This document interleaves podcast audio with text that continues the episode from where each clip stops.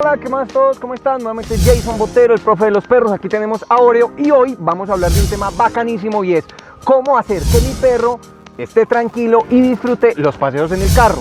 Cómo hacer un viaje largo con mi perro, cómo hacer que mi perro se sepa bajar y montar, que no se maree, que no eh, vocalice o genere conductas agresivas dentro del carro para personas dentro del carro o perros pasando, personas pasando. Todo eso y mucho más vamos a hablar hoy.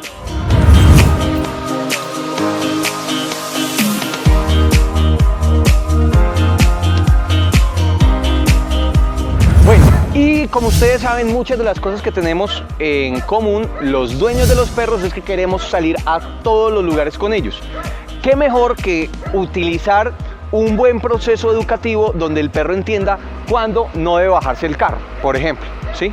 Cuándo debe bajarse del carro y de qué forma entender cuándo es positivo y cuándo es negativo la instrucción que le estoy dando. Un ejemplo, vamos a abrir el carro y el perro se va a quedar ahí. Ok, lograr esto, por ejemplo, auto. Eso es, bien acá.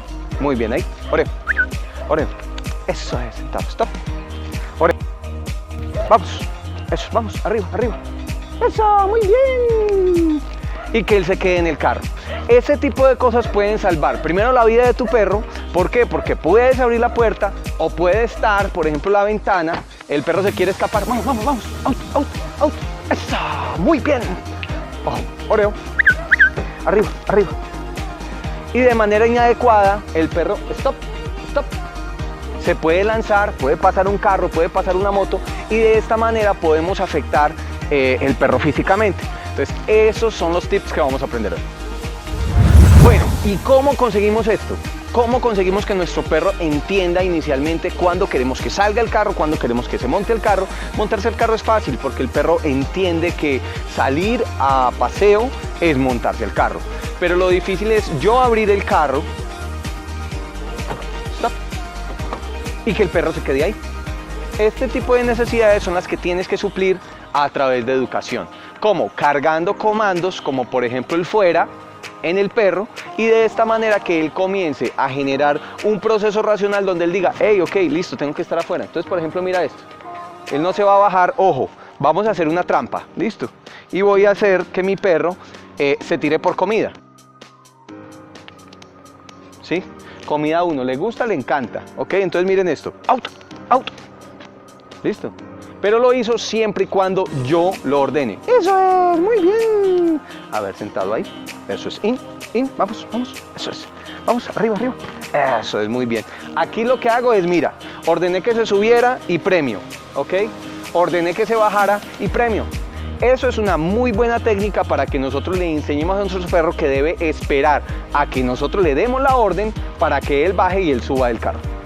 Bueno, y una de las cosas más difíciles y que más eh, eh, los propietarios de mis alumnos hablan es cómo educar a mi perro para que esté en un lugar eh, como por ejemplo dentro del carro tranquilo mientras estamos viajando.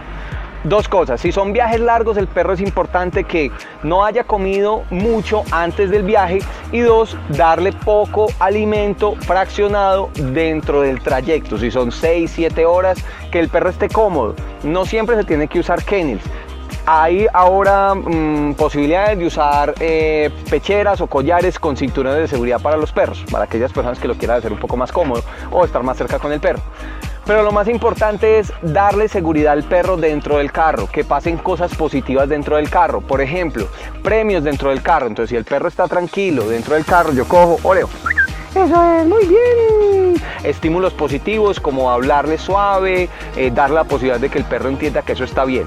Ojo, si el perro ya tiene conductas eh, ansiosas, eh, está ladrando mucho, no lo premien durante ese tipo de episodios porque estás reforzando que el perro siga siendo ansioso o que tenga procesos de vocalización excesiva en el carro. Y por último y muy importante, gócense, párcense esa experiencia con su perro porque es una experiencia muy bonita donde a él le encanta sacar la cabeza por la ventana, ojo, seguridad ante este tipo de situaciones. Si vas a ir a una velocidad muy alta, no te sugiero que el perro esté asomado a la ventana porque puede generar pérdida del equilibrio, puede generar problemas oculares, todo este tipo de cosas. Lo más importante es todo en exceso es malo, así que disfruten este tipo de contenidos y síganlo compartiendo en Facebook, Instagram o YouTube. El profe de los perros y Oreo se despiden.